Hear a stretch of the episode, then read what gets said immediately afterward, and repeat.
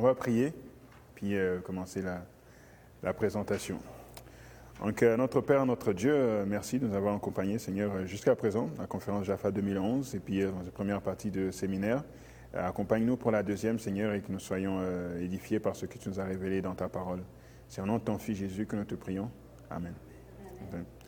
Donc, suprême séduction, séduction suprême que Lucifer prépare pour la planète. Vous savez, dans la Bible, il y a les noms qui sont donnés à des personnages. Et les noms qui sont donnés aux personnages, souvent, sont fonction, souvent, sont fonction de, euh, sont fonction du rôle qu'ils jouent à ce moment-là, sont fonction de l'aspect de la personnalité qu'on veut montrer à ce moment-là. Par exemple, on dit euh, que Jésus, euh, c'est Jésus qui veut dire Dieu sauve. On dit aussi Jésus, c'est Emmanuel, parce que ça veut dire Dieu qui est avec nous. Euh, Jésus, euh, le roi des rois, etc. Jésus est l'agneau de Dieu. Jésus euh, est le soleil de justice, dépendamment de ce que l'on veut montrer sur l'aspect de Jésus. Et lorsqu'on prend le nom du personnage Lucifer, Satan, lui aussi a différents noms qui lui sont donnés, dépendamment de quel aspect on veut montrer. Lorsqu'on l'appelle Lucifer, c'est pour rappeler le fait qu'il était porteur de lumière au ciel, qu'il était tout près de Dieu. Donc c'est un bon nom, Lucifer, mais bien sûr maintenant tu n'appelles pas ton enfant Lucifer à cause de, de ce qu'il est devenu.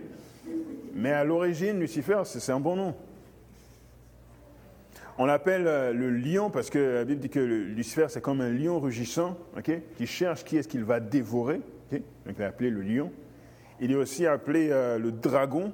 Lorsqu'il est appelé le dragon, c'est lorsqu'il utilise la force, la persécution contre le peuple de Dieu. Là, on parle le terme dragon. Le dragon se mit devant la femme pour dévorer l'enfant qu'elle allait, euh, qu'elle allait avoir. Euh, il a appelé le, dragon souvent dans l'Apocalypse, et après le diable, pour euh, ce côté méchant, malice. Il a appelé l'adversaire, qui est contre Dieu, et a appelé le serpent ancien lorsqu'il séduit.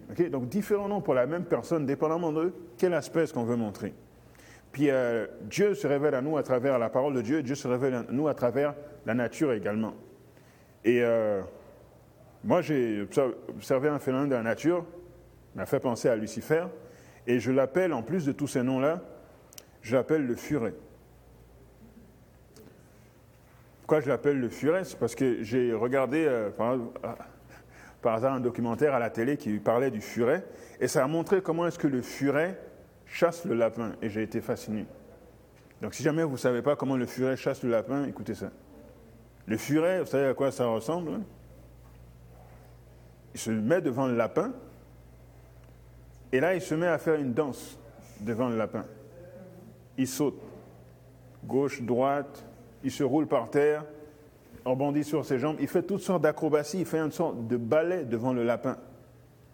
Et vous regardez le lapin qui le suit des yeux, à gauche, à droite, pour essayer de suivre tous ses mouvements. Et à un moment donné, le lapin devient hypnotisé par les mouvements du furet. Et lorsqu'il est parfaitement hypnotisé, soudainement le furet lui saute dessus l'attrape au cou, puis l'emmène dans un coin et il le bouffe. Je me dis, mais ça c'est diabolique, ça c'est Satan. C'est-à-dire que Satan fait une sorte de, danse, nous, hein, nous montre toutes sortes d'artifices qui nous fascinent, qui nous hypnotisent. Mais c'est quoi son but derrière? C'est pas de te divertir du tout, là. C'est de te détruire. C'est de te tuer, de te manger, de te dévorer. Je dis, ça a l'air mignon, là, mais il a des idées euh, sataniques, le furet. Donc, je l'appelle le furet à cause de ça. À ce matin, la séduction suprême, notre étude va surtout se faire dans le livre de Thessaloniciens, chapitre 2. Paul parle du retour de Jésus-Christ. Et euh, voici comment il s'adresse aux Thessaloniciens. Il dit, pour ce qui concerne l'avènement de notre Seigneur Jésus-Christ et notre réunion avec lui, nous vous prions, frères, de ne pas vous laisser facilement ébranler dans votre bon sens et de ne pas vous laisser troubler, soit par quelque inspiration, soit par quelques paroles ou par quelques lettres qu'on devrait euh, venir de nous, comme si le jour du Seigneur était déjà là. Ça veut dire, ne croyez pas que le retour de Jésus est déjà là, que Jésus revient tout de suite, tout de suite. Peut-être que dans d'autres lettres que Paul a écrites, les gens ont pu croire que Jésus allait revenir vraiment là, du vivant de Paul. Et Paul leur dit non, ce n'est pas le cas, parce qu'il y a d'autres prophéties qui ne se sont pas encore accomplis, qui doivent s'accomplir avant que Jésus revienne. Donc ne vous laissez pas euh, tromper en faisant croire que le jour du Seigneur est déjà là. Certaines choses doivent arriver. Oui, Jésus revient, mais le retour de Jésus n'est pas imminent. Certaines choses doivent se passer d'abord. Puis il va nous montrer c'est quoi ces choses. Lorsqu'on poursuit dans 2 euh, Thessaloniciens, verset 3, euh, chapitre 2, verset 3. Euh, donc personne ne se dise d'aucune manière, car il faut que l'apostasie soit arrivée auparavant. Donc qu'est-ce qui doit arriver auparavant? C'est l'apostasie. Et qu'on ait vu paraître l'homme du péché, le fils de la perdition. Donc on va aller plus en détail dans ces passages. L'adversaire qui s'élève au-dessus de tout ce qu'on appelle Dieu ou de ce qu'on adore, jusqu'à s'asseoir dans le temple de Dieu, se proclamant lui-même Dieu.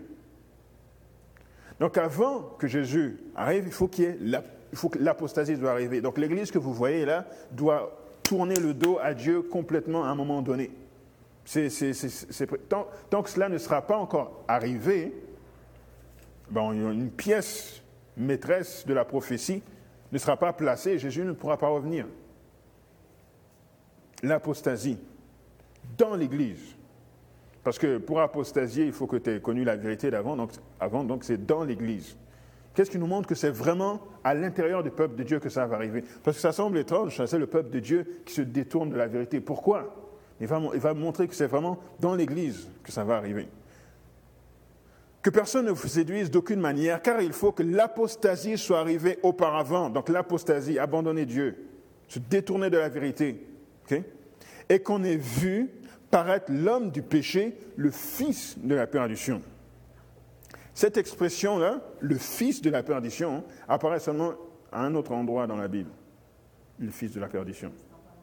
C'est en parlant effectivement de Judas. Dans Jean chapitre 17, verset 12, c'est écrit Lorsque j'étais avec eux dans le monde, je les gardais en ton nom. J'ai gardé ceux que tu m'as donnés et aucun d'eux ne s'est perdu, sinon le fils de la perdition, afin que l'écriture fût accomplie. Donc Judas, c'est un disciple de Jésus. Mais ce n'était pas n'importe quel disciple, il faisait partie des douze, c'était un apôtre, il était très proche de Jésus, n'est-ce pas? C'était, quelqu'un de l'intérieur. C'est même le trésorier, c'est lui qui tenait la bourse des dons qu'on faisait au ministère de Jésus. Mais pourtant, il a trahi Jésus. Comment il l'a il a trahi euh, avec, un, avec un saint baiser ou un baiser Donc il était très proche et il a trahi Jésus. C'est-à-dire que l'apostasie qui va venir dans l'Église est du même type. Ça va devant des gens à l'interne qu'on croit le plus proche, mais qui vont trahir Dieu. Donc c'est un système qui est comme Judas.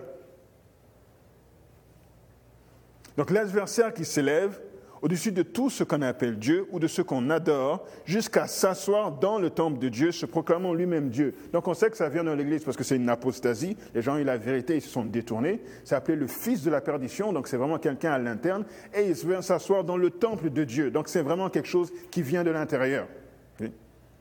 Donc ce faux système va arriver, Bible appelle Antéchrist, ce faux système va venir euh, apporter l'apostasie. Aussi, la Bible fait la différence entre l'antéchrist au pluriel et l'antéchrist au singulier qui est à venir à la fin des temps. Il y a les antéchrists et il y a l'antéchrist au singulier. Voyons voir. Matthieu 24, verset 23. Si quelqu'un vous dit alors le Christ est ici ou il est là, ne le croyez pas, car il s'élèvera de faux Christ, pluriel, plusieurs personnes qui vont se faire passer pour Jésus. Et de faux prophètes, ils feront des grands prodiges et des miracles au point de séduire, s'il était possible, même les élus. Voici, je voulais annoncer d'avance. Donc, plusieurs personnes qui vont se faire passer pour, euh, pour Christ. a des gens qui ont fait des sectes bizarres, là, euh, un, peu, un peu partout. Ensuite, Matthieu 24, si donc on vous dit, voici, il est dans le désert, il, singulier, N'y allez pas, voici, il est dans les chambres, ne le croyez pas. Donc faux Christ au pluriel, mais il y en a un au singulier aussi qui arrive. 1 Jean 2, verset 18. Petits enfants, c'est la dernière heure, et comme vous avez appris qu'un antéchrist singulier vient, ok, il y a maintenant plusieurs antéchrists au pluriel. Donc vous voyez la différence L'antéchrist singulier, et il y en a plusieurs maintenant. Par là, nous connaissons que c'est la dernière heure. Donc c'est cet antéchrist au singulier sur lequel nous pouvons mettre l'accent euh, ce matin, dans cette deuxième partie. Donc l'antéchrist, en fait, est Lucifer lui-même, sous forme humaine. Euh, ouais, on va finir, puis euh, ouais, après. Juste pour les fins d'enregistrement, c'est pas que je ne veux pas vous parliez là, mais c'est plus facile.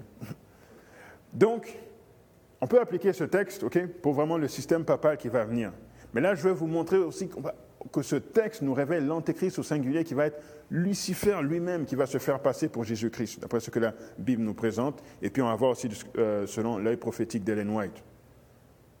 Dans 2 Thessaloniciens chapitre 2 verset 8, on dit Alors paraîtra l'impie que le Seigneur Jésus détruira par le souffle de sa bouche et qu'il anéantira par l'éclat de son avènement alors paraîtra l'impie. Donc Jésus va venir, il, va avoir l'avènement de Jésus, par l'éclat de son avènement, mais avant ça, il y a un autre avènement, il y a une autre apparition qui est celle de l'impie. Donc, euh, L'apparition de, l'impie se fait avant l'apparition de Jésus, puisque lorsque Jésus arrive, il détruit l'impie. Donc Lucifer qui vient et qui se fait passer pour Jésus, c'est quelque chose qui arrive avant, puisque quand Jésus vient, il le détruit. Donc avant qu'on ait l'avènement de Jésus, on va avoir un faux avènement. et euh, ne pas ressembler à Caïn, qui était du malin et qui tua son frère. Et pourquoi le tua-t-il Parce que ses œuvres étaient mauvaises et que celles de son frère étaient justes. Pourquoi j'ai mis ces versets-là? Peut-être en français, ça ne paraît pas bien, mais lorsqu'on dit l'impie ici, the wicked one, en anglais, lorsqu'ils parlent de cette partie, ils vont dire, aussi euh, ne pas ressembler à Caïn qui était du malin ou qui was of the wicked one. C'est la même traduction. Donc l'impie est le mauvais qui a inspiré Caïn, ok, c'est la même chose. C'est Lucifer. Donc cette apparition se fait par la puissance de Lucifer, ok? Avant que Jésus revienne.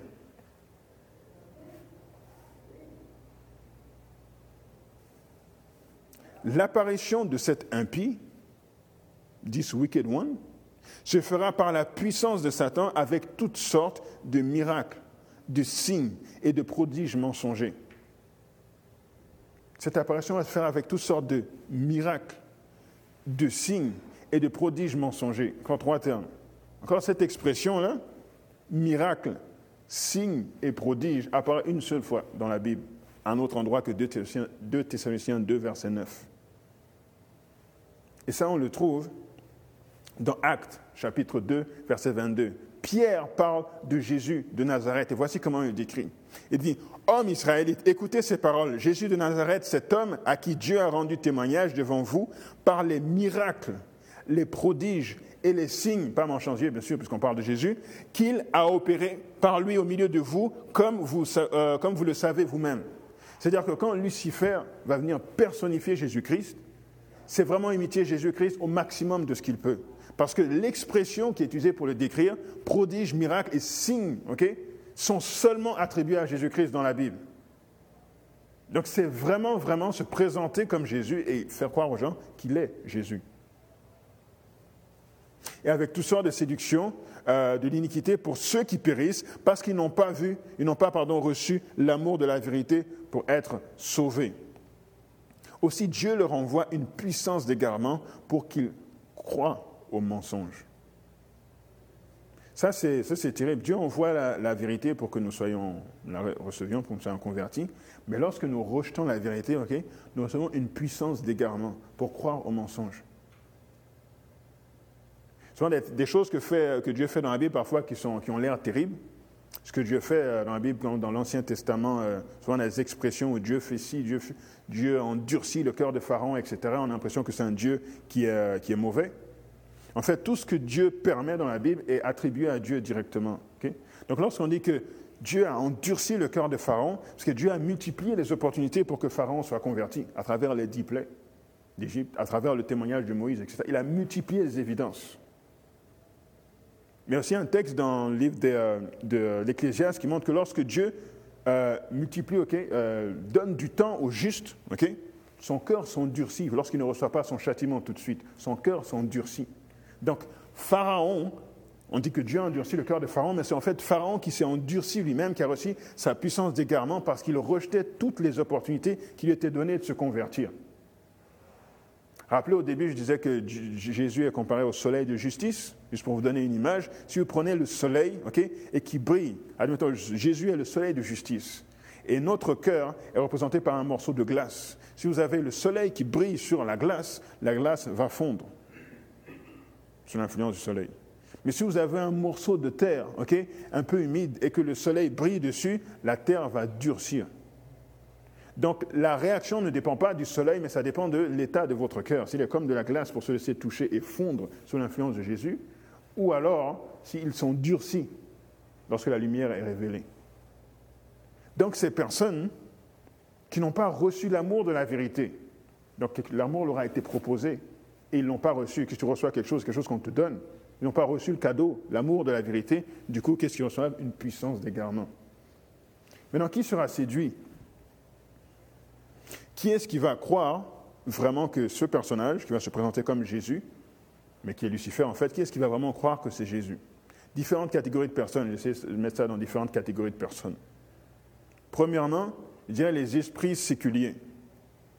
Pas de croix, pas de Dieu. Pourquoi est-ce que je dis esprits, esprits séculiers? Parce que la mentalité euh, en général dans la société, c'est je crois seulement ce que je vois.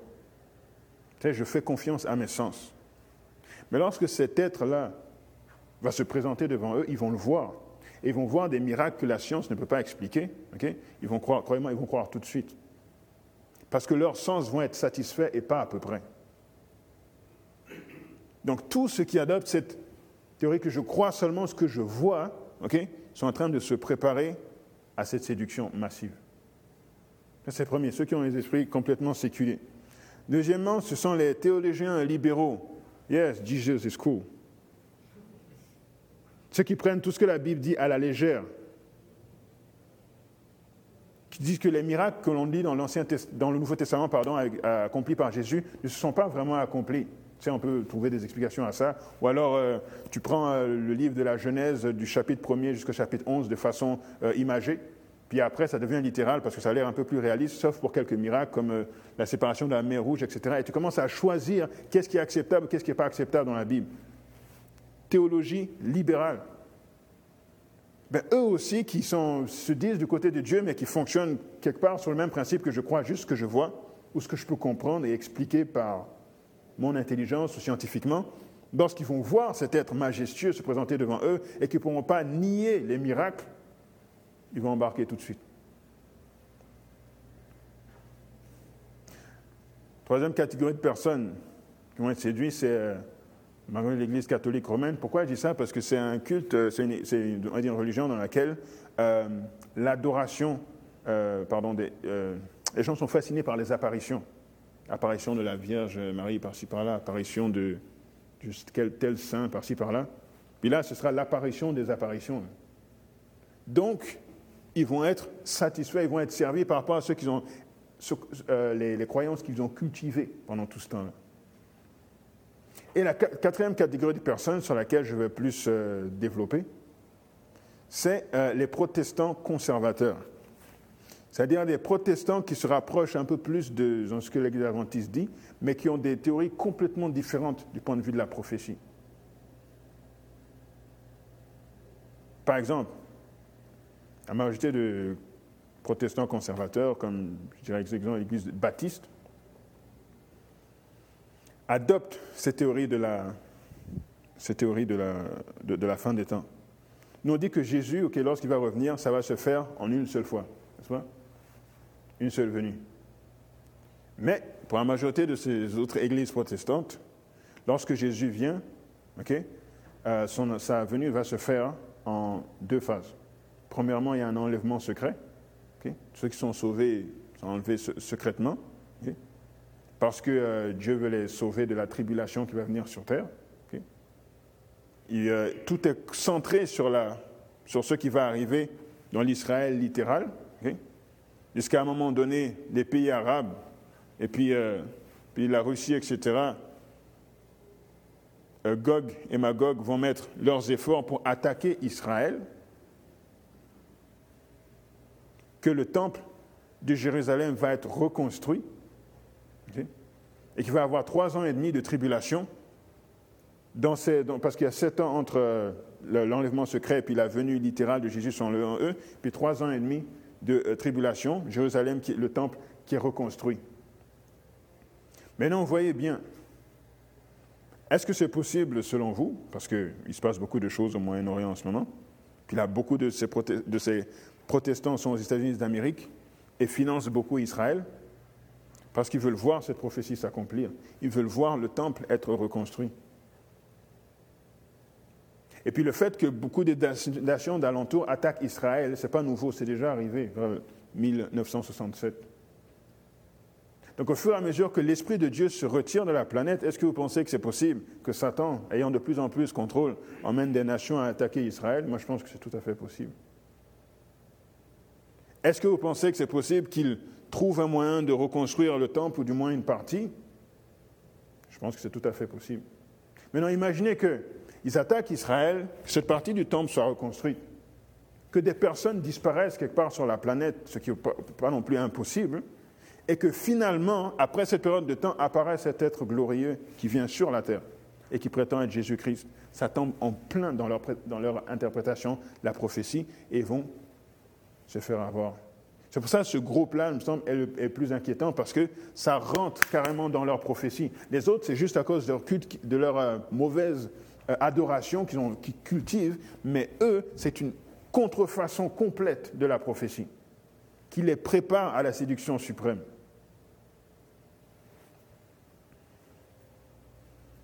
Et puis, euh, il y a cet homme-là, Satya Sai Baba, euh, second, euh, on va dire, guide spirituel indien qui est mort il n'y a pas longtemps.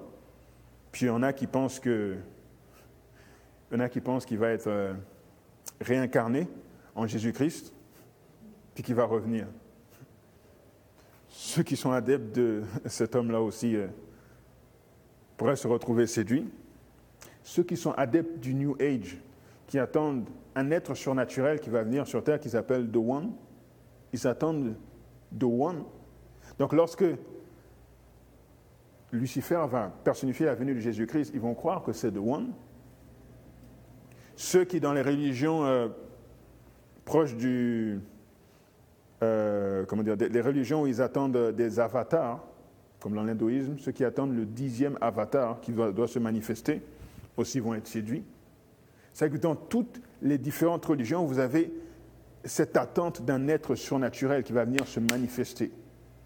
Mais on a vu, ça va se faire avant la venue de Jésus. Et pour la plupart, ça va rentrer dans leur façon de voir les choses. Donc ils vont être séduits. Puis même les musulmans aussi, qui attendent, selon eux, Jésus revient.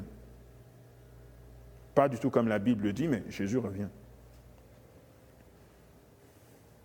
Donc ça, c'était par rapport encore à M. Saïd Baba. Euh, et bon, pour ne pas être séduit, Voici simplement comment la Bible donne des manières simples de ne pas être séduit. Jean 14, verset 3. Et lorsque je m'en serai allé et que je vous aurai préparé une place, je reviendrai et je vous prendrai avec moi afin que là où je suis, vous y soyez aussi. Donc lorsque Jésus revient, le but c'est de nous prendre afin que là où il est, nous y soyons aussi. C'est nous qui allons vers Jésus, ce n'est pas Jésus qui vient sur terre s'installer. 1 Thessaloniciens 4, verset 17. Ensuite, euh, nous les vivants qui sont restés, nous serons tous ensemble enlevés avec eux sur des nuées à la rencontre du Seigneur dans les airs. Donc lorsque Jésus revient, il ne met pas les pieds sur terre, nous allons à sa rencontre dans les airs. Donc n'importe quel Christ qui vient sur terre, qui se fait passer pour Jésus-Christ, ça ne peut pas être le vrai. Dès qu'il se promène sur terre, ça ne peut pas être le vrai. Parce que quand Jésus revient, il ne met pas les pieds sur terre. Le seul moment où Jésus remet les pieds sur terre, c'est après le millénium, lorsqu'il installe la nouvelle Jérusalem sur terre. Et ainsi, euh, nous serons toujours avec le Seigneur. Puis Apocalypse 1, verset 17, Voici, il vient avec les nuées et tout œil le verra. Même ceux qui l'ont percé et toutes les tribus de la terre se lamenteront à cause de lui. Oui, Amen. Donc, si quelqu'un avait besoin de vous dire où est Jésus, euh, Jésus est revenu et puis il y a besoin de vous appeler sur votre cellulaire là pour vous dire où est Jésus, il y a un problème. Parce que tout œil est censé le voir, c'est supposé être quelque chose de planétaire. Personne n'a besoin de vous prévenir que Jésus est revenu. Et puis il a appelé l'impie, c'est celui qui, un impie, c'est quelqu'un qui transgresse la loi. Et on va voir qu'est-ce qu'il va dire, qui transgresse la loi de Dieu. L'œil prophétique d'Ellen White, qu'est-ce que nous pouvons lire dans l'esprit de prophétie au sujet de cela Dans la tragédie des siècles, page 673, paragraphe 3, on dit des personnages s'élèveront qui se donneront pour le Christ, des personnages au pluriel. Donc là, c'est les faux Christ, au pluriel dont je vous parlais tout à l'heure, et se réclameront des titres et du culte qui reviennent au Rédempteur du monde. Ils opéreront des guérisons et prétendront être porteurs de révélations célestes. Donc ça, c'est les faux Christ. Mais là encore, on est dans, on est dans la classe des amateurs parce qu'ensuite arrive le, gros cas. Pour couronner le grand drame de la séduction, donc après que ces faux Christ se soient manifestés, vient le faux Christ. On dit Satan lui-même simulera l'avènement du Seigneur que l'Église attend depuis si longtemps comme la consommation de ses espérances. En diverses parties du monde, on verra paraître un personnage majestueux, auréolé d'une gloire éclatante et qui rappellera la description du Fils euh, euh, de Dieu donnée dans l'Apocalypse. Donc il arrive avec cette gloire majestueuse. Même description que Jésus-Christ dans l'Apocalypse. Ceux qui vont aller voir la Bible de façon superficielle vont penser que c'est lui. Son éclat dépassera tout ce que les yeux des mortels auront jamais contemplé. Ce cri triomphant, euh, triomphe pardon, déchira les airs. Le Christ est venu, le Christ est venu. Les foules se prosterneront devant lui pour l'adorer tandis qu'ils lèveront les mains pour les bénir, exactement comme Jésus lorsqu'il bénissait ses disciples au jour de, sa chair. Sa voix sera douce, contenue et fort mélodieuse. Affable et compatissant, il répétera quelques-unes des vérités célestes et consonantes prononcées par le Seigneur. Il guérira les malades. Vous vous rappelez? Les prodiges, signes, le mensonger. En vertu de son autorité, ce faux Christ affirmera avoir transféré le sabbat au dimanche. Donc c'est un impie. Transgresse la loi. Donc comment est-ce, comment est-ce qu'on le repère? C'est à cause de ce qu'il dit, notamment aussi. Bon, il y a d'autres signes, mais aussi ce qu'il dit. Transgresse la loi. Et ordonnera à chacun de sanctifier le jour qu'il a béni. Comme Jésus, qui a reconnu Lucifer dans le désert, pas, pas à cause de son apparence, mais à cause du fait qu'il a mis en, en doute pardon, la parole de Dieu, en disant Si tu es le Fils de Dieu, donc par ce qu'il a dit, Jésus a reconnu que c'était le diable qui était en face de lui. Donc ce personnage qui arrive, puis qui met le sabbat de côté, écoute, ça peut certainement pas être Jésus. Il déclara que ceux qui s'obstineront à observer le septième jour renient le Christ puisqu'ils refuseront de prendre garde euh, aux, euh, aux anges qu'il a envoyés pour apporter la vérité au monde. Cette suprême séduction sera presque irrésistible. Ça, c'est ça, c'est la dernière carte que Satan va jouer avant que Jésus revienne. Séduction pratiquement irrésistible. Donc c'est ça la séduction suprême qui vient sur la planète. Maintenant, je vais faire une, parenthèse pour euh, un peu parler plus de l'aspect du, pourquoi, pourquoi s'attaquer toujours au, sabbat là? Pourquoi, pourquoi cette adoration du dimanche revient tout le temps là? Puis en tant qu'adventiste, on met, on met l'accent dessus. Adoration dimanche, Sunday, jour du soleil. Pourquoi toujours quelque chose par rapport à l'adoration du soleil? Pourquoi ça revient constamment? Là, je vais vous partager quelques trucs qui sont euh, dans la, dans la parole de Dieu. Premier principe, là, je vais vous montrer un principe spirituel. Ça, c'est censé être le veau d'or. Et allons, ouvrez votre Bible dans Exode chapitre 20, le veau d'or qu'avaient fait les Israélites pour euh, se rebeller euh, contre Dieu. Exode chapitre 20.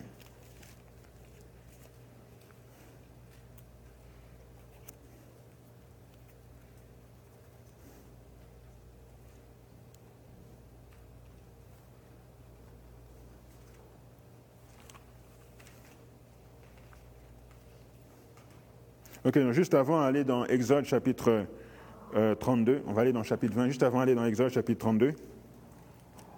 On va lire euh, ce qui a été fait par rapport au Vaudan. Et le chapitre 32, verset 4. Donc les gens se sont plaints que Moïse euh, s'est éloigné depuis euh, longtemps et puis n'était pas redescendu de la montagne. Et dans Exode chapitre 32, verset 4, c'est écrit Il les reçut de leurs mains et jeta l'or dans un moule et fit un veau en fonte. Et ils dirent Israël, voici ton Dieu qui t'a fait sortir du pays d'Égypte. Donc il a reçu l'ordre des gens, puis il en a fait ce veau et ils l'ont adoré. Il a dit, voici le Dieu qui t'a fait sortir du pays d'Égypte. Maintenant, allez dans Exode chapitre 20. Dieu donne les dix commandements, n'est-ce pas, dans Exode chapitre 20. C'est la proclamation solennelle des dix commandements du haut de la montagne. Donc il donne euh, des commandements jusqu'au verset 17. Puis ensuite, le peuple dit, on ne peut pas en entendre plus, va Moïse entendre les autres révélations que Dieu a à nous donner. Et il trouvait intéressant que dans le même chapitre où il donne les dix commandements, au verset 23, Dieu donne des, euh, il donne des manières spécifiques qu'il n'aimerait vraiment pas qu'on le déshonore de cette façon. Et au verset 23, il dit, Vous ne ferez point des dieux d'argent et des dieux d'or pour me les associer, vous ne vous en ferez point. Donc, il donne les commandements juste après, il donne exactement cet exemple de ne pas se faire des dieux d'or et l'associer, et c'est exactement là-dessus que Satan les emmène à transgresser la loi de Dieu. C'est vraiment une insulte à Dieu qui est faite là. Donc là, je donne un principe spirituel. Lorsque Dieu donne sa loi, et qu'il veut dégager un aspect spécial de sa, de, sa loi, Satan attaque exactement à ce niveau-là tout de suite après. Donc, Dieu a fait sortir Israël d'Égypte. Ils étaient habitués à des dieux qu'on pouvait voir, à adorer des, images. Donc Dieu voulait, leur, les, euh, Dieu voulait euh, mettre dans leur esprit qu'il n'est pas un Dieu que l'on peut représenter ils se font attaquer tout de suite. À la fin des temps, c'est la même chose. Dieu suscite un peuple qui revient avec la loi de Dieu, qui met vraiment l'accent sur le sabbat comme jour de repos. C'est que Satan attaque tout de suite avec un faux jour de repos. Est-ce que, vous comprenez? Autre principe qu'on trouve, euh, juste pour montrer la, séquence euh, qu'on trouve dans la Bible à ce sujet. Dans le livre d'Ézéchiel, Dieu parle à son peuple et présente son peuple comme une prostituée. Là, c'est bizarre que Dieu parle à son peuple comme étant une prostituée, là, il présente son peuple comme une prostituée parce qu'ils sont éloignés de Dieu, ils sont allés dans des abominations, ils, ont, ils sont détournés de la loi de Dieu.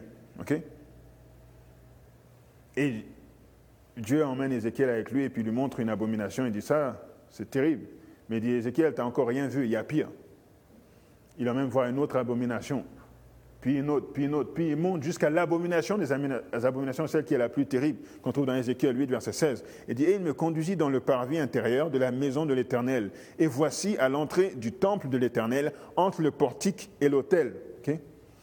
il y avait environ 25 hommes tournant le dos au temple de l'Éternel et le visage vers l'Orient, et ils se prosternaient à l'Orient devant le soleil. Donc la suprême abomination, ça a été l'adoration du soleil. Résultat, le peuple a demeuré dans cette euh, rébellion. Le jugement de Dieu est tombé, la destruction de Jérusalem et du temple en 586 avant Jésus-Christ. Adoration par rapport au soleil, persistance dans la désobéissance, destruction de Jérusalem et du temple. Donc la première destruction avait quelque part un rapport avec l'adoration du soleil. Dans Matthieu chapitre 24, verset 4 à, 15, allons, dans Matthieu 24. Cette fois, on est dans l'époque de Jésus, euh, Nouveau Testament, et Jésus donne des signes de la fin des temps. Et il dit ceci dans Matthieu 24.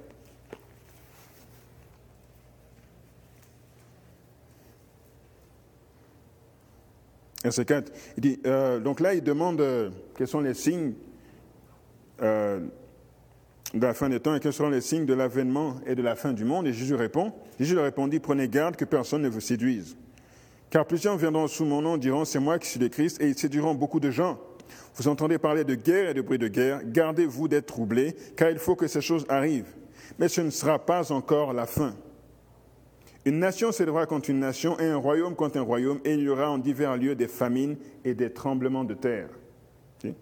Tout cela ne sera que le commencement des douleurs. Alors on vous livrera au tourment, et l'on vous fera mourir, et vous serez haïs de toutes les nations à cause de mon nom. Parce que vous voyez, il y a une séquence. Dieu dit, des gens vont venir et vont se faire passer pour des faux Christ. Gardez-vous d'être troublés. Ensuite, il y a les catastrophes naturelles qui viennent. Ensuite, il y a la persécution du peuple de Dieu. Et là, il est en train de parler par rapport à la destruction de Jérusalem qui va avoir lieu plus tard en l'an 70, mais c'est aussi un parallèle à faire avec la fin des temps. Et c'est effectivement ça qui s'est produit. Euh, si vous voulez lire euh, l'historien Flavius Joseph, qui a montré que, que, ces choses dont Jésus parle se sont effectivement produites avant que Jérusalem soit détruite, en l'an 70.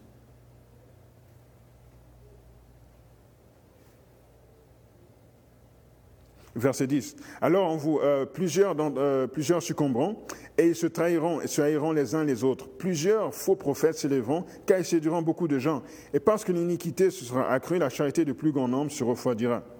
Mais celui qui persévérera jusqu'à la fin sera sauvé. Cette bonne nouvelle du royaume sera prêchée dans le monde entier afin de servir de témoignage à toutes les nations. Alors viendra la fin. Et au verset 15, il donne le dernier signe qui doit arriver juste avant la destruction de euh, Jérusalem. Il dit, c'est pourquoi lorsque vous verrez l'abomination de la désolation dont a parlé le prophète Daniel, établi en lieu saint, que celui qui lit fasse attention. Donc il donne la description, et lorsque vous verrez l'abomination de la désolation dont a parlé le prophète Daniel, ensuite fuyez. Parce que ceux qui sont en Judée fuient dans les montagnes, etc. Avant de revenir à Matthieu 24, regardez le même, le même discours, discours similaire, dans Luc chapitre 21 et le verset 20. Donc la conclusion dans Matthieu 24, c'était lorsque vous verrez l'abomination de la désolation dont a parlé le prophète Daniel établi en lieu saint. Ensuite, dans Luc chapitre 21 et le verset 20, Jésus donne aussi des signes qui vont avoir lieu pour la destruction de Jérusalem et de l'avènement du Fils de l'homme de la fin des temps. Et, en arrivant à la même partie, voici ce qu'il dit. Verset 20, Luc 21, verset 20 dit, Lorsque vous verrez Jérusalem investie par des armées, sachez alors que sa désolation est proche. Ça veut dire que l'abomination du dévastateur est connectée avec l'armée qui va venir pour détruire Jérusalem. Est-ce que vous me suivez? Maintenant, quelle armée est venue pour détruire Jérusalem? C'est l'armée des Romains. Maintenant, qu'est-ce qu'il y avait dans l'armée des Romains qui est une abomination? C'est ça la question. Euh, l'étendard romain. Vous avez plusieurs étendards là, mais un des étendards romains. En destruction de Jérusalem et du temple en 70, après Jésus-Christ, Lorsque les Romains arrivent, ils avaient plusieurs étendards, mais ce qu'ils avaient coutume de faire, c'était de planter leur, euh, drapeau ou leur étendard et de reculer, se prosterner devant leur étendard et adorer le Dieu qui représente cet étendard pour le, pour le remercier de leur avoir donné la victoire sur la nation qu'ils ont vaincue. et lorsque les Romains se sont pointés, vous avez plusieurs étendards, dont le plus commun qui était celui-ci avec cet aigle qui regarde vers la droite. Oui.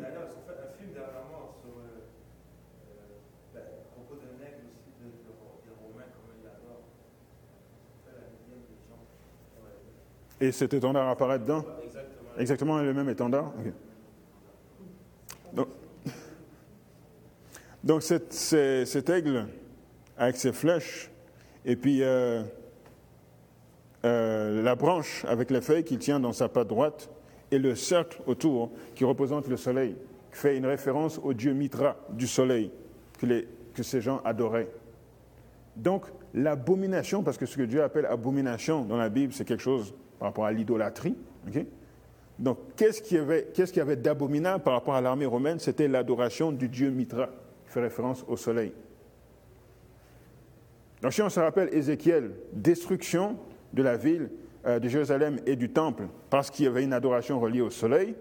Ensuite, lorsque Jésus arrive, destruction de Jérusalem et du temple parce que l'armée romaine arrive avec une abomination reliée au soleil.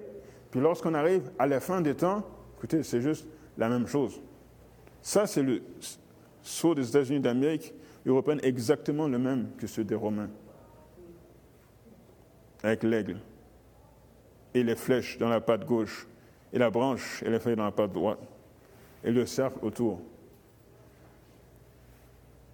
Mais l'abomination qui sera reliée au soleil sera celle de l'adoration du dimanche, Sunday. Donc est-ce que vous voyez à quel point est-ce que la séduction est suprême? La chose vient subtilement à travers un pouvoir civil, et ensuite apparaît cet être glorieux qui renforce cela. C'est vrai que, écoute, à moins que tu sois vraiment ancré dans la parole de Dieu, euh, la séduction est parfaite.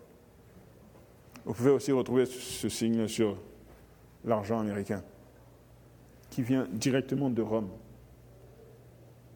C'est soit la destruction de la planète, la destruction qui va avoir lieu, ça va être la destruction d'Israël, si vous voulez, mais cette fois, c'est pas juste physique, parce qu'après que Jésus soit parti, tout est, c'est, littéral. Le peuple de Dieu est réparti sur toute la planète. C'est la destruction de toute la planète par la venue de Jésus-Christ. C'est ça qui cause la destruction finale. Et à chaque fois que vous voyez dans les trois exemples, Ézéchiel, Jésus, puis fin des temps, c'est relié à l'adoration du soleil. Donc à l'avènement de Jésus-Christ. Et euh, je vais terminer avec euh, ce texte. Je vous encourage à être ancré dans la parole de Dieu. Matthieu chapitre 7, verset 21. Ceux qui me disent Seigneur, Seigneur, n'entreront pas tous dans le royaume des cieux, mais celui-là seul qui fait la volonté de mon Père qui est dans les cieux. Plusieurs me diront en ce jour-là, Seigneur, Seigneur, n'avons-nous pas prophétisé en ton nom? N'avons-nous pas chassé des démons par ton nom? Et n'avons-nous pas fait beaucoup de miracles par ton nom? Donc le fait d'accomplir des miracles, prodiges, etc., ce n'est pas vraiment un signe que Dieu est avec vous, parce que Lucifer aussi peut produire du surnaturel. Alors, je leur dirai ouvertement, je ne vous ai jamais connu, retirez-vous de moi, vous qui commettez l'iniquité. Et même si tu accomplirais des miracles au nom de Dieu, et puis ce serait vraiment Dieu qui est avec toi, ça ne veut pas forcément dire que tu as abandonné l'iniquité. Je vous rappelais dans l'exemple que euh, Karine donnait ce matin dans la méditation, Judas a chassé des démons, et c'était vraiment au nom de Jésus qu'il chassait les démons. Mais son amour pour l'argent, il ne l'a jamais abandonné. Donc ce n'est pas parce que tu fais des miracles, que tu ressuscites même des morts, que toi, ton salut est garanti. Ça dépend de ta relation avec Dieu. Les miracles ne sont pas un gage. Ce qui est vraiment un gage de ton salut, c'est euh, le Saint-Esprit.